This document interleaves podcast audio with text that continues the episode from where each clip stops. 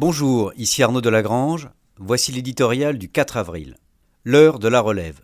Bouteflika et Yeltsin, même combat, perdu. Un journal algérien a fait hier le parallèle entre les fins de trajectoire politique des présidents algériens et russes. Si la comparaison est audacieuse, à l'aune des différences d'hommes et de contexte, elle n'en a pas moins quelques pertinences. Deux démissions présentées comme volontaires, pour des raisons de santé, mais en fait largement forcées. Deux épisodes où s'agitent les entourages familiaux, les chapelles politiques et de plus obscurs acteurs. Deux effacements historiques aussi. Les fins de règne sont souvent ainsi.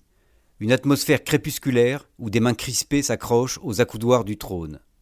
Des bruits de lames qui se croisent dans les allées ténébreuses du pouvoir, ces tentatives désespérées de sauver ce que la rente a pu procurer, d'obtenir au moins des garanties de ne pas être poursuivi. Ainsi vont les journées sous le ciel d'Alger, lourde de guerres d'influence et de règlements de comptes. La rue, elle, n'est pas dupe. Elle sait tout cela. Elle connaît trop bien les hommes qui ont longtemps accaparé le pouvoir pour croire en leur conversion démocratique. Les manifestants savent que l'armée n'a pas embrassé leur slogan par soudaine bouffée romantique.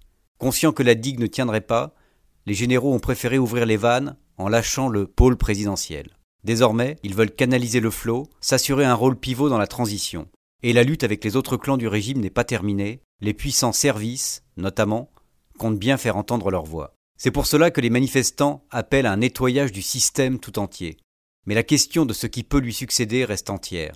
Des décennies de pesanteur autoritaire et mafieuse n'ont pas favorisé la relève politique. L'opposition est faible et divisée. L'espoir, c'est ce formidable réservoir de richesse humaine du peuple algérien. Il a mené la contestation avec autant de constance que de raison. Il attend avec la même détermination une refondation, pas un simple replâtrage.